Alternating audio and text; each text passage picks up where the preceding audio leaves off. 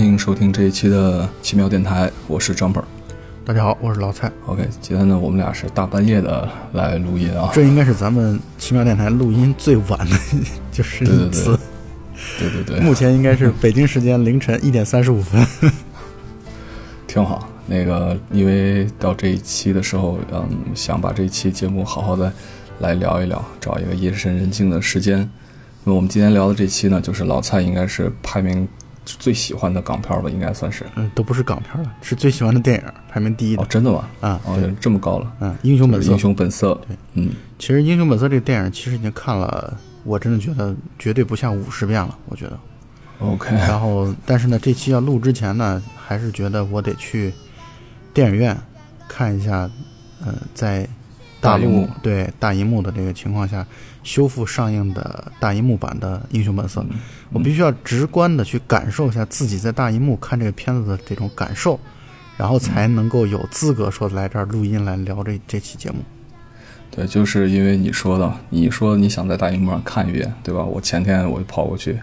也是去电影院看了一遍这部片子。嗯，对，然后如意料，就是我反正意料在之中啊，就是我嗯在看这个电影的过程当中，基本上全程是眼眶湿润，然后尤其到了这个，就是他在中后段有一段那个，因为电影的名字叫《A Better Tomorrow》，明天会更好嘛，其实它的英文名是《A Better Tomorrow》，然后他后来在这个他们相当于最后高潮火并之前。有一段找的小孩子唱的那个，就是罗大佑，呃做的那个《明天会更好》，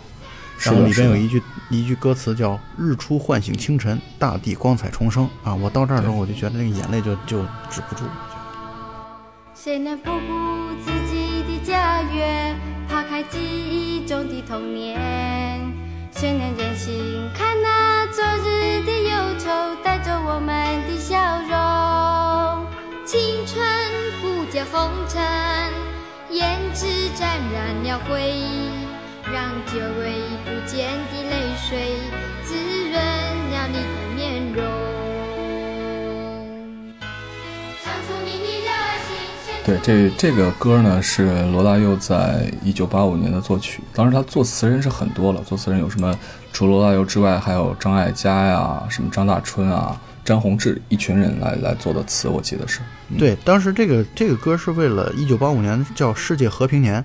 世界和平年、啊、不是一九八六年是世界和平年，，哦他是为了这个迎接这个世界和平年，然后来做的是吧？对，一九八五年是台湾的，就是台湾脱离日本殖民统治四十周年的纪念日啊。啊啊，纪念。嗯、我觉得这首歌本身，咱们现在说电影之前，先简单的说一下这首歌。这首歌本身，我觉得在华语音乐的史上应该是特别重量级的。我觉得有点像那个韩国在奥运会开幕时候那个手拉手，在整个音乐界的这种地位啊。嗯，对，嗯，那么从这首歌又怎么让你就特别感动了？包括你刚才说的那个歌词，因为这个电影它其实讲的是英雄，但是呢，嗯。其实讲的很大一部分的篇幅，甚至主题是英雄的落寞，英雄的嗯末路，末路啊英雄在面对这种，嗯，就是就是这种沮丧啊，然后然后人生低谷的时候是如何嗯。面对的，是如何去迎接挑战的，如何去展现自我，如何重新爬起来的。其实这个电影嗯。讲了这样的一个故事，而且我觉得我这两天一直在想啊，如果我们要写这个这篇的标题的话，或者说大致的主题的话，应该说些什么？我觉得这个电影呢，其实特别的反映出来了，现在我们这批这一代人已经慢慢的步入中年的这样的一个一个分水岭或者一个标志，就它的这个上映啊，重新去观看，然后重新去再一次感动。其实这是一个在目前的主流的年轻人当中，应该已经难以理解的这样的一种精神状状态。所以呢，我就觉得这个电影呢，它其实是一个分野，就是八零后或者说八五前啊，这个就是的人，然后包括七几年的人，然后他深受这个电影所感动，嗯所表现出来这样的一种状态。其实我觉得这个电影是特别明显的说到这一点。那么这个片子的地位就不用说了，这片子的地位有无数的排行榜都把它排在香港百年影史的最佳影片，而且是毫无争议的最佳影片。嗯嗯，我在大概十年前吧，看过一个网上的一个一篇文章，这篇文章叫《香港黑帮片的十七个瞬间》，然后他挑了十七部电影，比如说这里边有什么《买凶拍人》，他的他给他起的叫最 最顽皮，然后那个《纵横四海》起的叫最浪漫，然后嗯。到最后一部片子说的是《英雄本色》，他的嗯。形容叫最最最，因为实在是不知道该用什么样的词来形容他。这个片子实在是，地位太重要了。嗯嗯嗯，而且他这个所处的时间，呃，也和一些就是他你刚才说的，包括《纵横四海》，那都是在他之后的片子了，对对对对，对吧？嗯这个片子我们一会儿也会专门来去讲一讲，在拍片子过程当中或者拍片子之前的一些背景，包括这里边的主演，然后狄龙啊，然后周润发啊，包括导演，呃，吴宇森啊的一些人生境遇，他们真真正正是在，就是这个片子其实是他们的一个人生写照，就是在自己人生低谷的时候，恰好遇到了一起，然后重拾一个辉煌的这样的一个状态。对对，这个片子呢，就包括你刚才说的这几位，呃，周润发，然后狄龙，嗯，包括导演，其实就是像是一个节点一样，没错，而且他们的节点就是巅峰期刚好遇在了一起，然后就产出了这样的一部真的是极其伟大的电影啊！当然，我现在在电影院看的时候，我就发现有的桥段其实已经跟现在的审美、现在的对于故事的这样的一种一种喜喜好，已经有一些背道而驰的地方了，但是一点儿都不影响它的伟大。我觉得这个片子实在是太伟大了。对，因为首先呢，我们不不能去脱离一个时代，去单单的孤立的去谈它，这是肯定不行的，对吧？嗯，我在看的时候也也有你这种感觉，咱们等一会儿可以再聊这种时代化的时代的烙印，以及呃这种时代的差异差别带来的一种观影的异样的感受。那首先呢，咱们可以先就电影本身来聊一聊，我觉得你想说的应该是特别的多。这个我们是想，我就是之前咱们俩也就聊过，就是我其实是挺想按照每一个人物啊，尤其一些嗯主要的人物，我们来聊一聊，因为呃，其实我已经时隔好久才再一次，也就是说这次跟我距距离我上一次再看《英雄本色》已经过了很久的时间了，可能至少有一两年的时间了。嗯，然后这个重新在这样的人生境遇当中，我自己啊，包括咱们这个团队、啊，对，整个这样的一种境遇当中，再来去看这个电影的感触，又会有一些不一样的地方。嗯啊。嗯所以呢，我就是想从几个主要人物，比如说狄龙，比如说周润发，包括这个李子雄、张国荣、嗯吴宇森啊这几个嗯重要的这个片子当中的人物，然后我们嗯来去聊一聊我们的一些感受。但是在此之前呢，我你还记不记得咱们前前一段时间咱们一起录的那个《美国往事》？美国往事，你会你现在重看的时候，你是不是会明显的感觉到这个片子跟《美国往事》当中有很多很多学习、致敬，甚至模仿的那这样的一些东西？对对对对，对对，嗯，但是呢，这个片子当中它的好处就在于它非常非常有强烈的本土化的特色，包括这种嗯中国式的呃男人之间或者兄弟之间或者朋友之间的这种情谊，这个东西是西方人所难以理解的。我给你举个例子啊，你看片子刚开场的时候，这个就是周润发出场，然后他去吃那个凉粉儿。吃完凉粉之后，宋曹问他说好不好吃，然后他直接从自己嘴上抹一下，然后在宋子豪的嘴上抹一下。这个在西方的媒体看来是非常 gay 的一个行为，就是很多很多媒体后来在质疑吴宇森，觉得吴宇森拍的电影就是已经跨越了，就是兄弟或者朋友，或者说朋友在在他们在他们的眼中，他们理解不了这种没有血缘关系的兄弟到底是什么样一种对对感情，所以呢，他们就是会觉得，哎，这已经不是朋友了，这像是情侣。你再看那个，就是后来在宋子豪出狱之后，再去找嗯周润发，就是找小马哥，然后他们两个人重逢的那段，然后两个人面对就是侧身对着摄像机，然后一个摄像机，然后拍下来他们两个人面对面站着的那个镜头，嗯，多像情侣啊！那个周润发跟他说，跟宋子豪说，呃，这么长时间你进监狱这么长时间，没想到你还是这么帅。这样的台词在我看来，我觉得这完全是一种情侣之间的爱意表达。是的，是的，是的，那个地方我印象也是非常深，嗯，而且那个眼神就是真的像一个看爱人的眼神一样。对，所以呢，这个东西是西方人所无法理解的。就像我刚才说的，那他们对于这种非血缘关系的兄弟之情啊，是很难去，就是他们因为西方人他注重人的人人的独立性界限，对，但是我们东方人其实会很多时候就是这种社群啊，这种这种感感情啊，这种东西它是 挥之不去的。包括我实话说，我觉得我们现在就是就是兄弟，我们现在就是、就是包括跟欢愉啊，然后大婚教啊，然后嗯。我觉得我们大家就是兄弟兄弟的关系嗯，啊，这种状态其实是和我们小时候看的这种电影完全是密不可分的。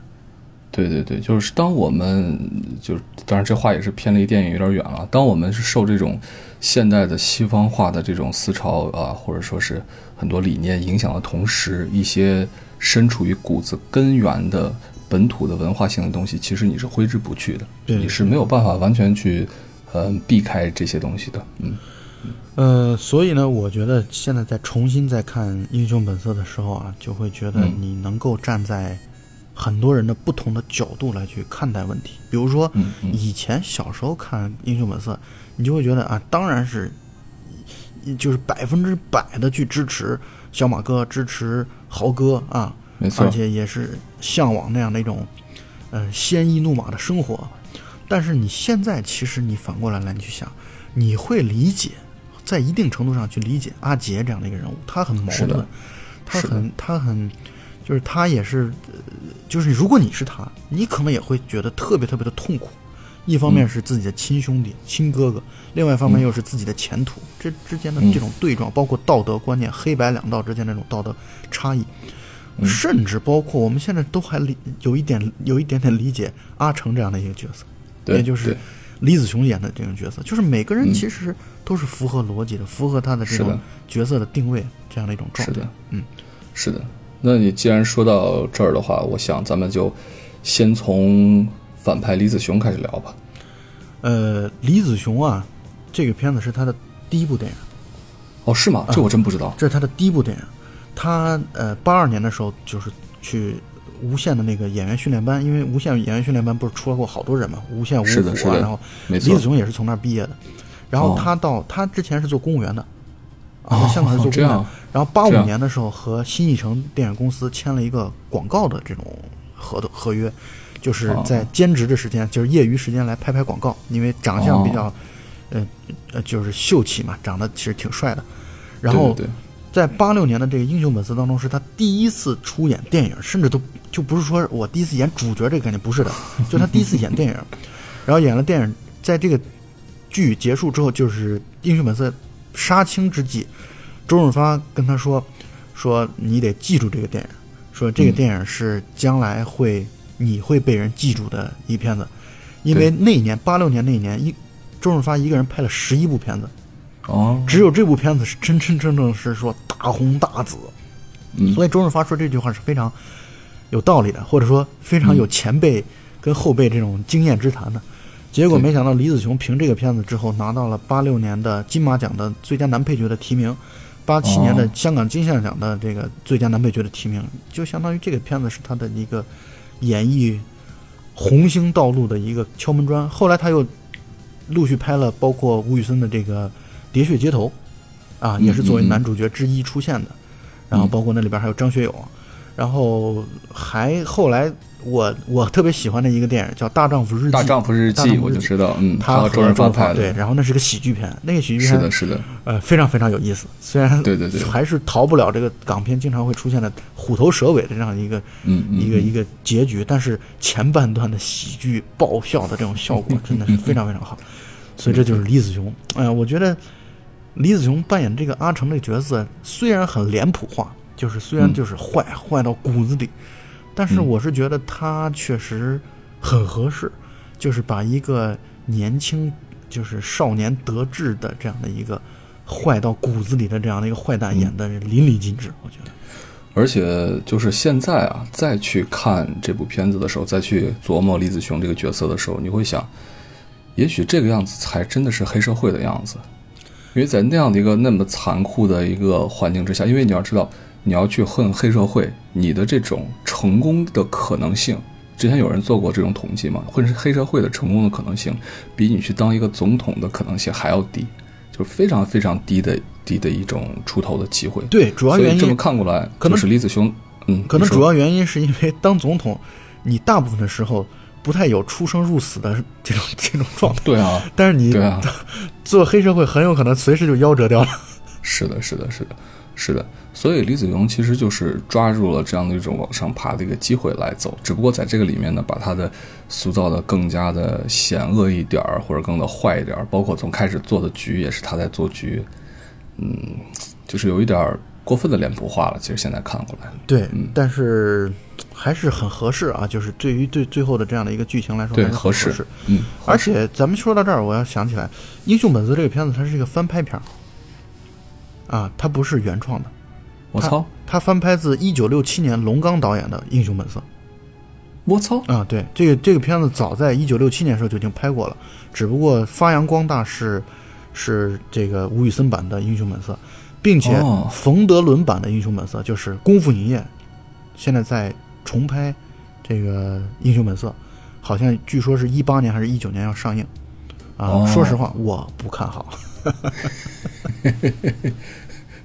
因为这个片子要想成功啊，真的是各个方面的因素真的是要齐备。嗯，真是天时地利人和。这个片子我们一会儿会讲到这点，真的是天时地利人和。嗯嗯，好，那说完李子雄，下一个你要讲谁呢？我我我之前啊，因为我不知道你的感受是怎样的，我觉得之前我是完全被周润发的这种主角光环所打动或者影响。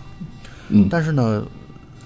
虽然之前也很喜欢豪哥这个角色啊，就是狄龙演的这个角色，但是之前可能还是年龄小啊，更容易受到这种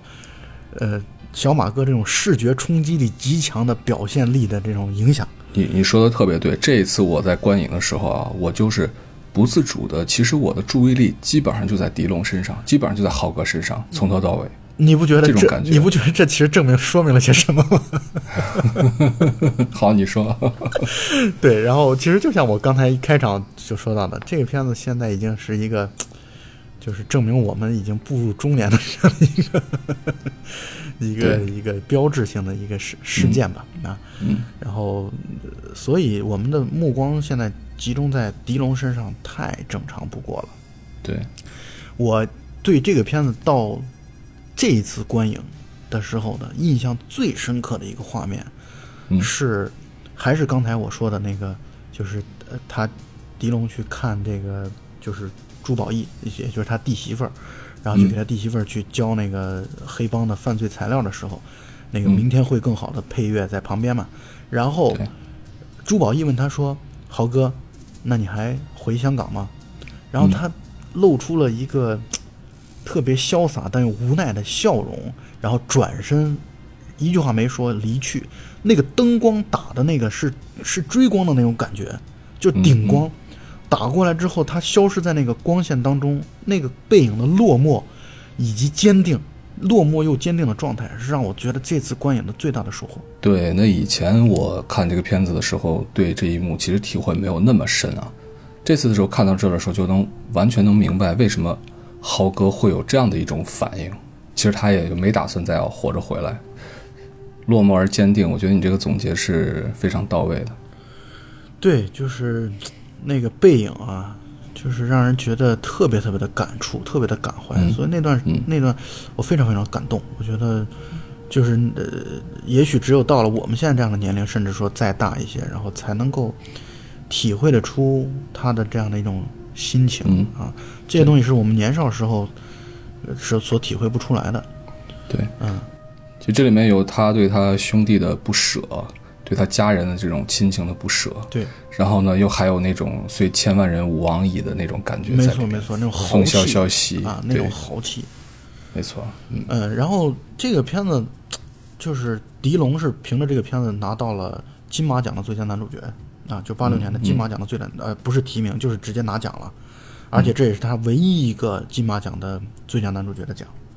哦，然后他狄龙年轻时候可真的是风流小生，长得非常非常帅是的，是的，是的，他就是有一个他和姜大卫两个人是嗯。花样少年啊，就是嗯嗯，他们俩在年轻的时候完全是就是就是偶像派，完全是偶像派的那种状态。是的，是的，然后他年轻的时候拍了很多邵氏的电影，是尤其是张彻导演啊，就是武侠大导张彻，嗯嗯对，包括独臂刀啊、新独臂刀啊、少林五祖啊，什么全是他做男主角、嗯。啊，或者说他和姜大卫一起来去做双主角的这样的一个，所以他在年少时间应该是非常非常就是顺风顺水的，嗯。十几岁从影，然后就一直顺风顺水的，但是在邵氏工作了十八年之后，一纸合约来，就是告嗯。告诉他说、o k 感谢您这个狄先生这么多年在邵氏的这个付出，然后我们就就此不续约了，再见。就是所以这是就相当于特别突然嘛，是非常非常突然。那个时候他应该哦。已经三十九岁了、啊，或者说对。四十岁的这个一个就是近不惑之年。然后他的这样的一个状态，对他其实是一个非常非常的大的打击，因为他好像我、我服务了一辈子的公司，突然把我扫地出门，然后而且我曾经在这个公司立下了汗马功劳，创造了无数的辉煌，呃，嗯。就是这为公司卖座，票房有多少？但是到扫地的时候，非常非常冷冰冰、冷漠的这种状态。嗯，所以狄龙迫切的需要一个翻身的机会，那么英雄本色就给了他这样的一个翻身的机会。那个时候他应该是四十一岁，是吧？对的，四十岁应该是四十岁嗯、啊，四十岁，OK，呃，所以呢，你看狄龙在这个这个电影当中已经发际线退的，就是跟大魂舅应该差不多了。对，我也想说到大魂舅，是嗯然后这样的一种精神的状态，然后所以呢，导致他在演这个电影的时候的这样的一个复杂的表达，然后融入到了很多自己的生活当中的不如意，然后表现的非常非常的好，克制，但同时呢又、嗯又又又是义薄云天。我觉得我这次看这个电影的时候，对狄龙的印象好的太多了。在他们家里面有一个组镜头，就是拍过去有一张他年轻的时候的照片，对，啊，那应该是一张虽然是一张合成照片嗯，对，但是呢，就是狄龙年轻的时候真是太帅哎，，特别帅，特别帅，太帅，眉宇之间就是英气逼人的这种没没错没错没错没错没错，然后英气再三逼人，到了这个现在《英雄本色》当中，就完全是一个大叔的样子。虽然是一个很暖的大叔啊，但是嗯。确实有一种英雄落寞的这样的一种状态。嗯，但是《嗯英雄本色》给了他们翻身、咸鱼翻身的一次机会啊，对，并且他抓住了这样的一个机会。嗯其实你刚才说这他的这种义薄云天，就是他的义气在这个片子里面表达出来的这种力度，或者说这种怎么说呢？这种韧性，其实我觉得是和小小马哥是不是完全一样的对对对，不一样，就是嗯他的这种，他的这种隐忍，或者说嗯他的对于全盘的考虑，因为实际上，实际上他才是真真正正这个电影的第一号主角。其实，因为很多时候从他的视角，包括从他的困惑，从他的这样的一种矛盾，人生当中的矛盾，自己的兄弟、自己的朋友、自己的亲弟弟，然后自己的事业、自己的父亲等等，这里边的这些综合复杂的情绪、情感，在他身上其实得到了最集中的体现。像小马哥这样的人物，在这个这样的角色啊，在这个片子里面，其实他在情感上是没有挣扎的。对，小马哥是快意恩仇，他就一往无前就对了。对啊，快意恩仇就是这种。但是，嗯，放在狄龙这儿或者放在豪哥这儿，厚重了特别多，厚重了很多。然后我是觉得我们年少的时候会不太就完全不 care 这些厚重，但是到现在这个时候，对于这种厚重的东西，对我们来讲才是特别纯的，能品味得对对对出来了。特别纯。然后就觉得嗯。就像一坛陈年的老酒一样，呃，正像狄龙他的这种精神状况，他所表现出来的面貌，这个确实感触颇多。嗯，张国荣饰演的阿杰这个角色，我觉得真的是以三十岁的年龄演出了一颗二十岁的心，就是这样的一种感觉。阿杰从一开始的时候，他就是就是纯真的，对。就一张白纸一样的，对吧？然后可能到最后都是这样的。但最后这种白纸可能也也变了，反正对，是就就是我觉得它是有三个阶段啊。嗯第一个阶段就是一开始的时候顺风顺水，吧？对对然后呃，对他哥哥还说是想看他弟弟一直考博士，但是他弟弟呢自己选择了上警官学校，对但是家人也得表示支持。我觉得这就是对于一个年轻人最大的一个幸福，嗯对吧？然后家庭也很，至少在他看来很和谐、很美满。他的哥哥和他的父亲、他的女朋友三个人都很爱他，对，也都很迁就他。没错，这是第一个阶段。第二个阶段呢，就是他哥哥出事了，或者说他父亲出事了，他哥哥失踪了。这个时候，我觉得他内心是有极大的怨恨的，他太怨恨了，他这个嗯，极大的怨恨的。在这这个怨恨其实一直在吞噬他。但是你看，另外一方面呢，他在这个警官这个岗位上又做出了很多成绩，就是因为一直憋着一口气，对嗯，非常要强，非常憋着一口气，但是内心其实是自己怎么说呢？把自己封闭起来，有那么一个地方，然后很痛苦，很难去触碰的，就是他的哥哥。甚至包括其实、的一直反映出来，他们夫妻之间、嗯不是那么的默契和亲密。其实，对，因为他就是一个被宠坏的大男孩儿，嗯对吧？然后他的女朋友也是，甚至到后来感觉像一个母亲一样的在在照顾他那种那种感觉。嗯嗯，他一直是一个被宠溺着的人，一直都是。对，嗯好，你说第三阶段，第三阶段其实就是最后的最后了。对，最后的最后，又转变回来了。对，转变回来，他父把他的哥哥就是搀扶起来，对吧？在小马哥的这样 吼了他一句。其实那时候他内心其实也很挣扎的啊，毕竟是血浓于水，对吧？打断骨头连着筋的亲哥哥。那么最后的最后，他其实是要放他哥哥走的。在最后一刻的时候，这种亲情是战胜了他自己所谓的这些，嗯，内心的道德也好，还是曾经的怨恨也好，还是说他作为一个警察的原则也好，在那一刻其实都不是那么重要了。而且甚至还是到想放他甚至到最后，我是觉得他和他哥哥之间已经不光是亲情了，就他嗯也被他哥哥的这种人格魅力所折服。是的，就是他们，包括他非常非常感动于，甚至有点羡慕于豪哥和小马哥之间的这样的一种情谊嗯嗯嗯，啊。我觉得是有的。虽然说他和宋子豪是亲兄弟，可是我们能够感觉得出来，其实很呃亲这个，或者说观众其实是很非常看重宋子豪和小马哥之间的这样的一种情谊的。是的，我想，他应该也是被此所触动，所以呢，他会觉得，除了我是因为你是我哥哥，所以我愿意放你走，同时我是觉得你们这种兄弟义气，呃朋友之间就能都能够做到为彼此乐意去牺牲的这样的一种状态，那我觉得我是被折服了，真真正正彻底被打动了。因为在前面的时候，阿杰对他哥哥不光是不理解，其实其实都不够了解，是只不过是作为一个包容他的一个兄长的这样的一种存在。，对，不了解，嗯嗯，而且这里面他表现出来这种任性，更像是一种孩子对呃父母的一种任性。对，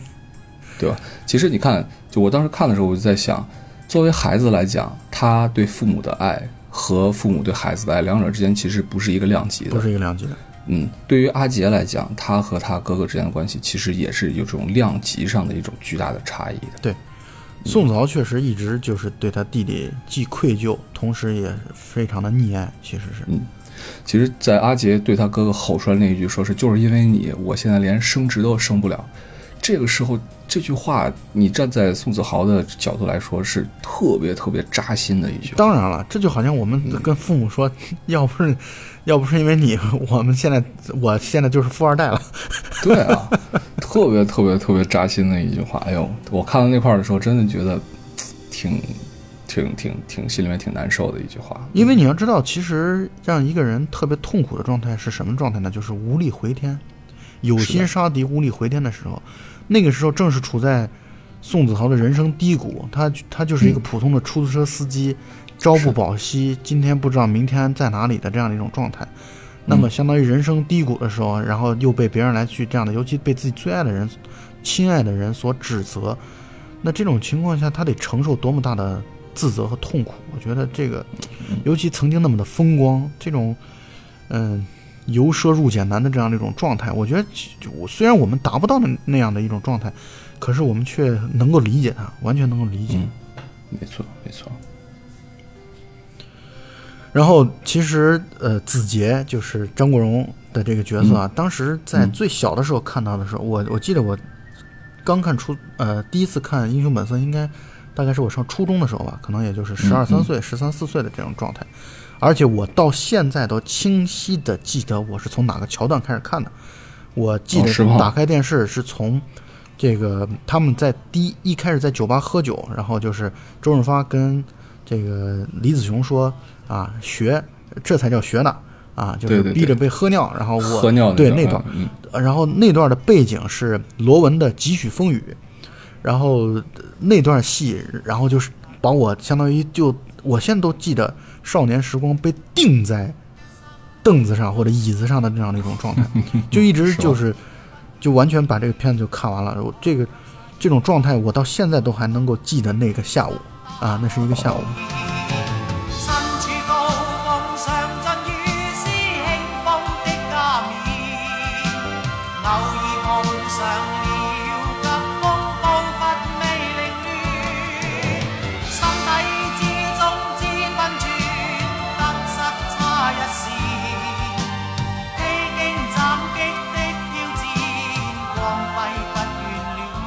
然后当时对宋子杰、对张国荣这个角色非常非常讨厌，会觉得你怎么那么讨厌？你怎么那么的嗯嗯，就是不懂事儿，那么的烦人？对对，然后呢，但是现在确实觉得很能理解他。一方面是觉得在他的这样的一个角色当中塑造的是很成功的，另外一方面就是后来我也成了张国荣的迷啊，我不好说是影迷还是歌迷啊，就是我觉得我是他的人迷。嗯痴迷于他的容颜。对对对，他实在是觉得，我觉得这个片子当中他这个太太美了，太太帅气了，太就是这每一个人都是英气勃发，我觉得。对对对对对。那刚才我们说到了几个呃主要人物的这种复杂性，其实在这里面呢，可能就是小马哥，像我刚才说的，从始至终都是以一往无前的快意恩仇的这种简单和前面的复杂形成了一个非常非常鲜明的一种对比，而且正是因为这种对比的存在，才让人觉得真的是有一种特别爽快的感觉。特别的爽快。我觉得吴宇森的这种暴力美学啊，他如果没有周润发的这样的能双双手持枪的这样的一个表现，他的暴力美学会大打折扣。嗯然后呃周润发的这种周润发的演技，我觉得这个片子当中真的是，我就我就举一个例子吧，他和宋子豪重逢的时候，宋子豪叫了一声“小马”，你给我写的信当中不是这么说的。这一句话之后，他的那个表情，在那短短的十几秒的当中，有难以相信，然后委屈，啊，有兴奋，有幸福，同时又有一种就是落寞，全在这个十几秒当中的表演啊，体现的淋漓尽致，太棒了！这个我觉得，对，对，而且我在看这次看的时候呢，我特别注意，嗯，小马哥周润发的眼神的表达，简直是，我觉得这就是周润发的眼睛，可能任何一个人都没有办法用这样的眼神来表达那么多的内容。对，没错。就再举个例子，他在风林阁酒家，他和舞女，然后就是其实他是为了呃埋枪嘛藏，枪，对对然后他和舞女这个逢场作戏的之后，送别舞女之后，那个表情还带有一种轻轻浮、轻佻的这样的一种嗯状态。然后下一个镜头给了反派的一个镜头之后，切回来他了之后，立刻就变得杀气腾腾，这个状态实在是太没，错，这个镜头太棒了。没错，他在就是叫风林阁是吧？对，风林阁酒家，呃，在风林阁刺杀的这一段儿，包括埋枪，包括后来呃在花盆里取枪，印象实在是太深刻了。对就是哪怕我把这部片子所有的情节都忘光，这一段我也忘不掉。对，没错，就是这个，真的是一种复仇的感觉。我觉得我们其实很多看片子不就是为了爽吗？那这个复仇的这种桥段就会给你特别爽的感觉。然后还有一个让我对于小马哥就是让人觉得爽的桥段啊，就是他在后来不是宋子豪知道他弟弟会来找他嘛，嗯然后宋子豪就让他先走，然后他开着那个快艇就走了。然后走了之后，然后就他就意识到，他就知道这个肯定这事儿就，如果自己走了，可能跟宋子豪就是永别了。所以呢，然后掉头，然后回去之后，然后一脚踩在这个这个船的一个这个这个架子上船舷上对，对然后然后呃打着冲锋枪啊，这个状态哇，那真的是杀神附体啊！而且那种状态是，他是带着视死如归的这种笑容回来的，我觉得。对对对对，而且我觉得这个时候他好像有一种那种如释重负的一种感觉。对，嗯嗯，就是他不用背负什么东西了，他就真的对正像江本刚才说的，我就真的就是快意恩仇了，我就不管了，对对对我就豁出去了。他也就是那种豁出去的这样的一种劲头，我觉得才是特别受到影迷推崇和喜欢的这样的一个原因吧。我想，嗯，在宋子豪那里就是一种现实主义的一种写法，那么到了小马哥这边就是完全是理想主义的写照。所以特别的浪漫，对啊，就是对啊，这个浪漫英雄主义，我觉得这个对啊在他身上，包括后续的呃纵横四海、喋血双雄啊，这都体现的淋漓尽致啊。对于没错，就是这发哥，其实嗯你现在看他大饼脸，就是脸圆圆的，然后就是他不是像那种就是呃瘦削的俊，就是俊朗的那种那种脸嗯不，是，也这个脸就像刀刻出来的，不是这样的嗯，啊，他甚他是至圆润的，圆脸有点小胖有点像宋康昊。对对对，有一点比宋康昊长得好多了，但是呢，就是你说这种状态下，然后他但是就表现出来的这种迷人的这种浪漫气质，我觉得这是他行走江湖的利器。就是说到发哥的帅啊，小的时候真的是觉得周润发就是帅的代名词，没错，没错，就这种感觉。我嗯，就完全觉得他才是帅啊他才是酷，他才是一切男性美好词语的集合。没错，没错，没错。他的那件黑风衣，据说当时已经在整个不光是香港了，东南亚地区湾、东南亚、日本全部脱销。对，就是他实在是这个这个小马哥这个角色，可能是香港电影史上最经典、最让人津津乐道的这样的一个角色了。对而且，大家对这个角色的感情已经不光是我作为一个观众喜欢这个角色，其实对这个角色本身已经产生了一种难以抗拒的崇拜、对，膜拜没错。这种感觉。嗯，呃，所以他这个角角色，包括他在戏当中啊，出现了好几次的这种经典的台词，都是由他的口来说出来的。比如说，嗯这个我等了三年，就是为了等一个机会啊，不是为了告诉别人我有多么了不起，我是为了这种告诉别人我失去要拿。回来对，对，这一段，这个就是他非常经典的东西。正如我刚才所说的，这个片子反映了主角和主创人员的人生的际遇。他周润发在过去的在拍这片子之前的几年啊，完全是在媒体口中的票房毒药。就是的，是的，他从拍了《上海滩》之后，就一直一路走走衰，然后就是、什么都不得志，然后拍的片子都是票房一塌糊涂啊，然后呃这个包括《等待黎明》啊等等这样的一些片子，他嗯，这个这些东西呢，就是他的嗯运势很糟糕，所以呢，他这个他真的是等了等了很久，然后等来了这样的一个最适合他的这样的一个角色。嗯啊，所以暗合了他们的人生轨迹。其实，你说到底是谁成就谁呢？电影成就了演员，还是演员成就了电影？可能是相辅相成，互相成就吧。是的，是的，是的。周润发当年塑造了许文强这样的一个角色之后，确实感觉那个时候就是一个小生，对就是的沉淀远远不如在这个里面的小马哥的感觉。对，嗯，嗯、这个片子后来又拍了《英雄本色二》嘛，包括还有《英雄本色三》。《英雄本色二》当中，实在就是因为这个他在第一集当中死掉了，观众就是就观众就痛苦至极，所以就就就不得不又在《英雄本色二》当中以他的双胞胎弟的这样的一个 身份让他复活了啊，对阿健阿，健对，嗯，阿健。其实呃，说到这个，在我当时的时候，印象最深的实际上是《英雄本色二》，就看的次数也比较多一点。对啊，也是当时好像我把《英雄本色二》拿录像机录了。啊，看过很多遍，呃，一好像没有录，因为二里面的时候比起一里面相对比的话，二里面的枪战场面更加的多，更加的宏大，《英雄本色二》应该是香港史上电影史上枪战时间时长最长的，就是最后一段戏啊，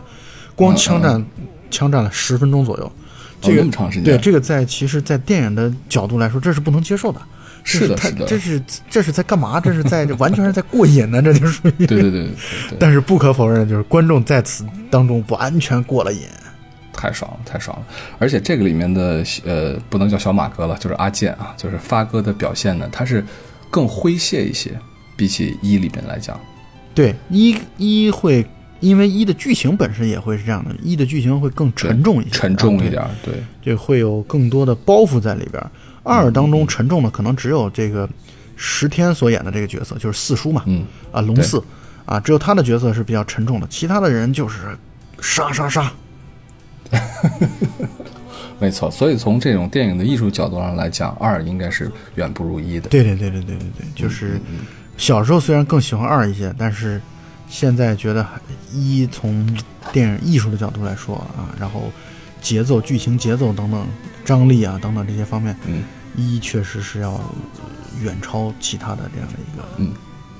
片子啊。而且，而且《英雄本色》这个片子应该是对导演吴宇森来说，也是一个极具意义的一部片子。呃，真真正正是开创了吴宇森的暴力美学的，就是开篇之作。嗯吴宇森其实很早就在拍电影，吴宇吴宇森以前拍的都是，包括他以前转辗转了好几个公司，他从邵氏也就 SB 到了嘉禾，然后后来才到了新艺城。然后他之前在邵氏和嘉禾的这个辗转的过程当中啊，全是拍了一些不入流的一些片子，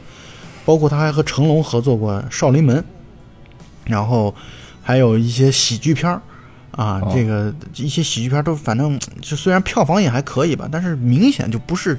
就不是后来的吴宇森，或者不是能量最大的这个吴宇森，所以呢，他这个《英雄本色》，他在拍《英雄本色》之前啊，好几年没没开工，就是没机会开工。他非常非常感谢徐克，然后给他这样的一个机会啊，让他能够有机会来去指导这样的，因为这个片子在香港电影史上其实是一个经典的翻拍片啊，就是龙刚导演的《英雄本色》，虽然在我们内地观众呃这个心目当中没有什么地位，因为不太熟悉嘛，但在香港观众当中啊，龙刚的《英雄本色》其实很有名了，所以翻拍这样的一个片子是有很大的风险的。哦然后呢，徐克徐克原本其实是希望自己来去指导这个片子，但是后来呢，嗯他他放权给了这个吴宇森，结果没徐克是制制片嘛，是吧？没有，徐克是监制，哦，监制，啊徐克是监制哦嗯因为你你可以看到这个片子一开始的这个片头的字幕当中有一个叫电影工作室，你现在想想这他妈什么叫电影工作室？这是什么的人都可以叫电影工作室是吧？你好歹叫个某某电影工作室吧。这个电影工作室就是徐克徐老怪创的。啊，哦就是徐克是电影工作室，在电影工作就电影工作室就相当于是在新艺城下面的一个项目部，然后徐克是就相当于他是主管这个电影工作室的。对啊我那阵儿看那个徐克在这里面客串的那段，对，也是这片子里面不是特别多的喜剧点之一。对对对，就是他做一个小大提琴的评审老师吧，应该是。对对对对对，嗯所以呢，吴宇森在这个片子，吴宇森是真真正正靠这个片子才算是求得了自己的辉煌。他和他和这个周润发还有狄龙是不一样的。周润发和狄龙相当于我们先辉煌了，然后后来遇到了人生的低谷，是的。然后再重新拾回自己的辉煌。但是呢，吴宇森是之前一直落寞、落寞、落寞、落寞，然后一直失败、失败、失败，然后到了这个片子之后，真真正正取得了大的成功。所以这三个男人在这个片子当中都是获得了自己人生的一个相当于拐点啊。这个其实也是挺让人感慨的事情。没错没错，而且这种成功实际上是不可预期的一种成功。呃，豆瓣影评关于《英雄本色》热评好评最好的一个影评啊，他在结尾的时候说：“还好当年就是拍《英雄本色》的时候啊，说还好当年吴老师还没有用鸽子。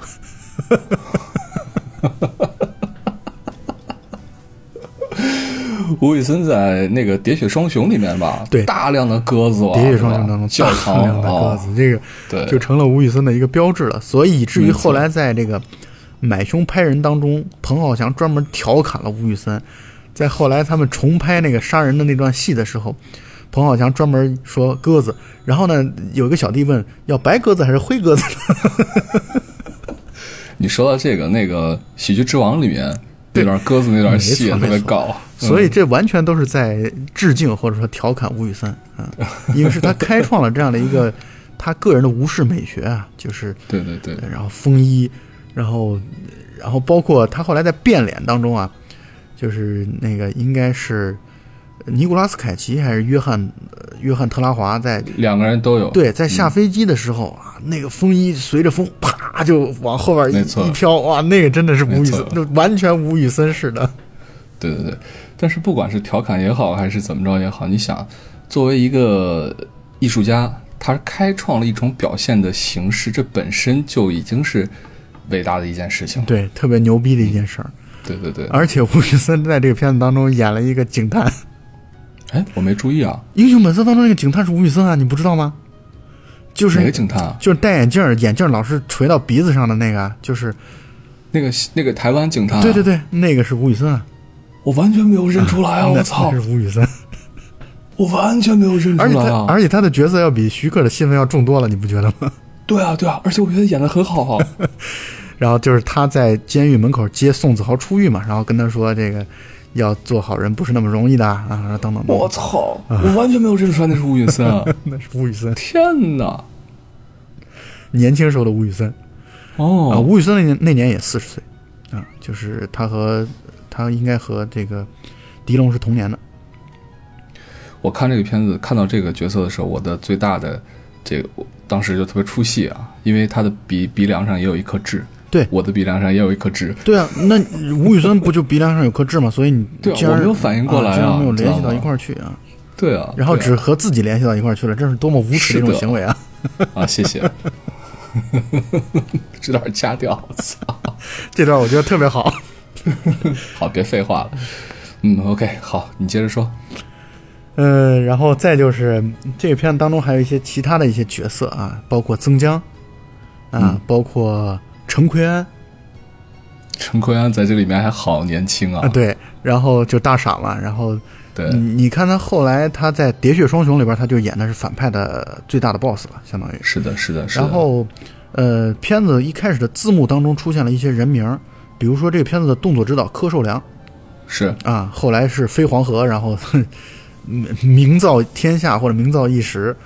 然后呃，包括这个片子到结尾的时候有一个这个美术助理嗯。啊，助理助理美术叫奚仲文，这可是后来香港几乎可以说所有的你牛逼的香港电影当中的美术全是奚仲文。哦。啊，就是他后来是美术大牛，然后在这个片子当中是做助理的啊，美术助理，所以这片子其实成就了很多的人，包括这片子当中的一些音乐，你看这里边的《当年情》，啊，就是嗯。张国荣的《当年情》，这作为最后的结尾的这个配乐非常非常的好，然后再就是刚才咱们一开场提到的罗大佑的这个《明天会更好》，对，以及我第一次看《英雄本色》的时候的背景配乐的这个罗文的《几许风雨》，而且如果观众朋友们或者听众朋友们感兴趣的话，你可以去搜一搜罗文的《几许风雨》的歌词。这个歌词讲的就是一个男人在谷底，然后但是没有丧失信念，然后又重拾辉煌，或者说朝着重拾辉煌的道路在走的这样的一种嗯坚定。呃，这其实都是这个片子的一种写照，所以这个片子当中可谈的东西实在是太多太多了。嗯，《英雄本色》这一部双主角的片子，总是让我想起来发哥的另外一部双主角的片子，就是《纵横四海》。其实如果真真正就真真正正说到双主角，应该是《喋血双雄》哦，《喋血双雄》喋血双雄》才是真真正正，而且换句话来说啊，就是《喋血双雄》才是真正打动西方的吴宇森的电影。就是西方对于吴宇森的电影评价更高的其实是《喋血双雄》，然后只不过我们东方人或者我们中国人可能更喜欢的是《英雄本色》和《纵横四海》，啊，就是这种兄弟情谊的这种东西可能会讲的更多一些。为什么我说《喋血双雄》才是一个更加来强调双主角的呢？因为《纵横四海》当中钟楚红的戏份是非常非常重的是的，啊。但是呢，是你说《喋血双雄》当中叶倩文的这个戏份就相对来说就轻了好多，就是更多的其实是一个，呃，周润发和李修贤之间的这样的一个对抗，啊。对对对但是不管怎么说，他反正总是要表达这个男人和男人之间的这样一种情感啊，或者说男人和男人之间的那种对抗。我觉得这其实是吴宇森早期、中期做呃，就或者说从《英雄本色》开始之后，相当长一段时间，包括他后来到了好莱坞之后的《终极标靶》啊、嗯。呃，断剑、变脸，几乎全都是这样的一种模式。对，呃，变脸也是一个典型的双主角的片子，嗯嗯，但是那里面的双主角就是完全的从头对抗到尾，对对对对对，嗯，而且我觉得《变脸》这个片子应该是我个人认为他进入好莱坞之后的，我反正觉得最棒的一部片子。嗯，好看好看，确实好看，嗯，断剑就没有变脸那么牛逼了，对。对，我在我看来，对，因为《断剑》是先拍的嘛，《终极标靶》是更更早之前的，就是他相当于先试试水。然后吴宇森可能有一部片子被人所低估的一部片子，应该是《记忆裂痕》啊，二零零二年的《记忆裂痕》。我看过好几遍，对，这个片子其实很复杂，就是吴宇森拍了一部烧脑片。嗯，这个片子《激烈痕》这部片子是喜欢的人，就像我这样的，我就很喜欢，，对，呃，不喜欢的人就特别不喜欢，但是确实是不太像吴宇森的电影，或者说我们不像我们传统意义上的吴宇森的电影。对对对对对。对，啊，我们为什么此时此刻要说这样的一个事儿呢？是因为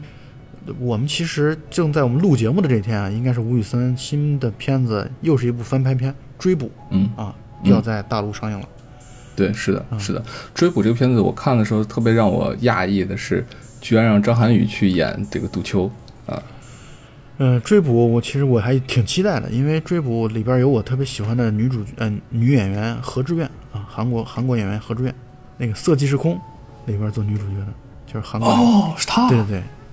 哦，挺好，我喜欢，呃，所以暴露了，对吴宇森今年也已经要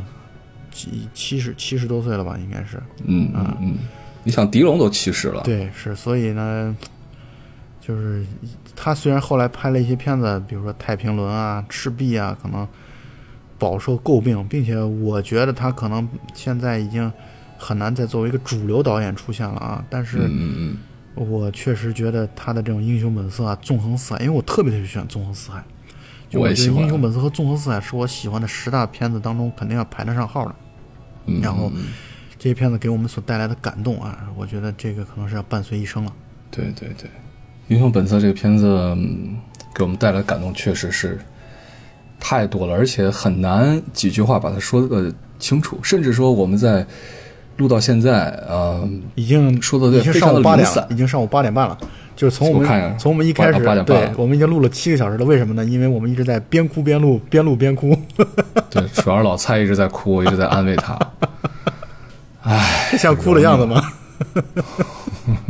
我觉得一部伟大的电影，不光是你从各个角度上来去解读它，更是能够跨越一种时间的一个概念。虽然说是我们，尤其是就说我吧，我看这部片子的时候，有的时候我会出出戏。你比如说像那个对。宋子豪说“我不当大哥很多年”，那个时候我操，我他妈挺出戏的，因为这部这个这句话已经被调侃的太太多次了，对，就是吧？在网上已经在被调侃。表情包啊，应该是嗯，对对对对对，然后还有就是小马哥说的那个，你刚才也说过他那个著名的台词，有些地方我会出戏，呃，有些地方呢我会觉得用力过猛，比如说这个对阿杰的表演，然后阿杰和他大哥的豪哥的重逢的时候那些表演，有的时候也会觉得是用力过猛。但是呢，这是一方面我们在不同的时间在观影，另外一方面这是三十年前的一部片子，对。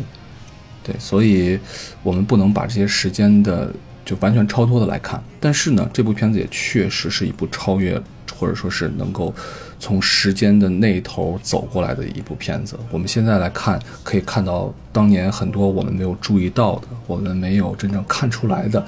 啊，或者说是当年还并没有能够真正打动我们的东西，但是在今天，我们却再一次的为之而感动。没错，就好像我们再一次的、再一次的被这个英文的片名《A Better Tomorrow》所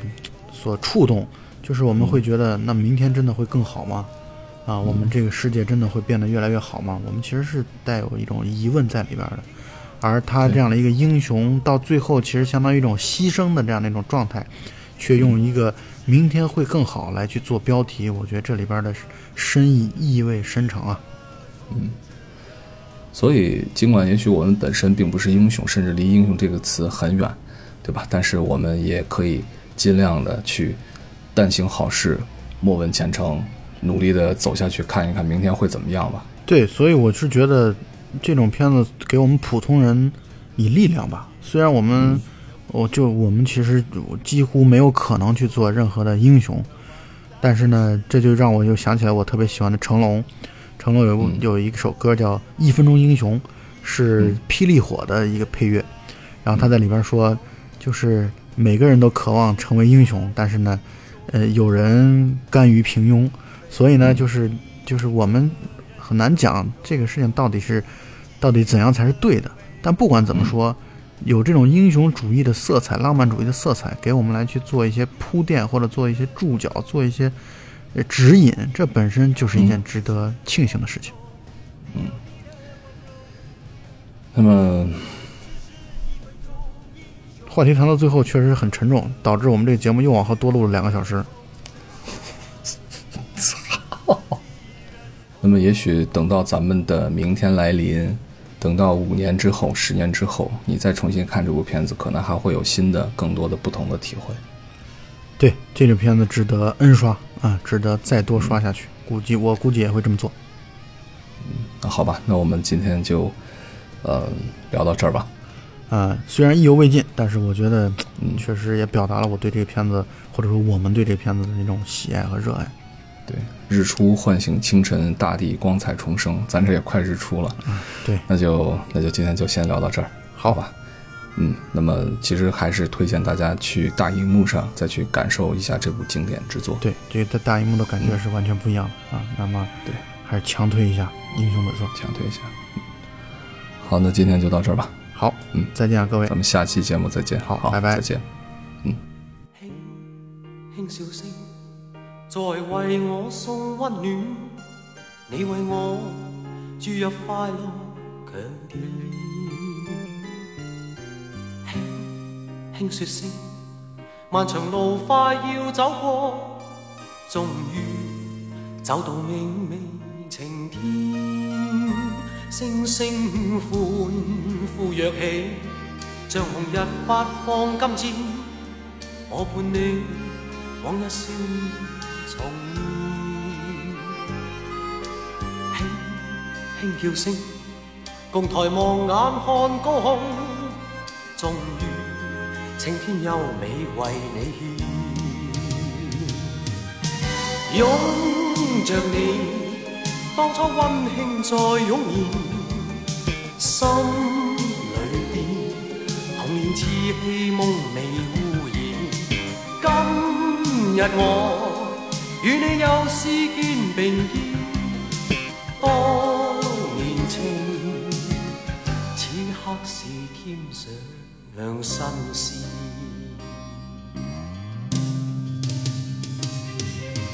一望你，眼里温馨已通电，心里边从前梦一点未改变。今日我与你又是肩并肩，当年情再度添上新鲜。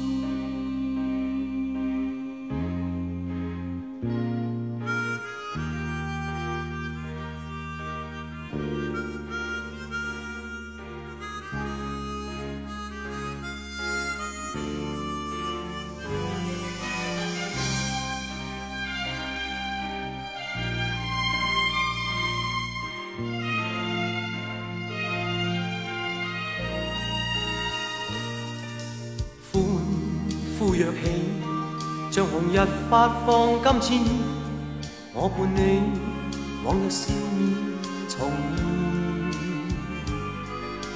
輕輕叫聲，共抬望眼看高空，終於青天優美為你獻，擁着你，當初溫馨再湧現。心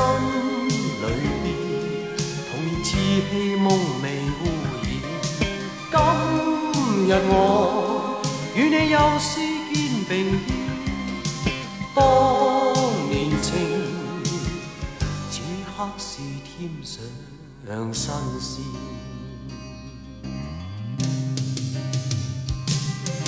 一望你，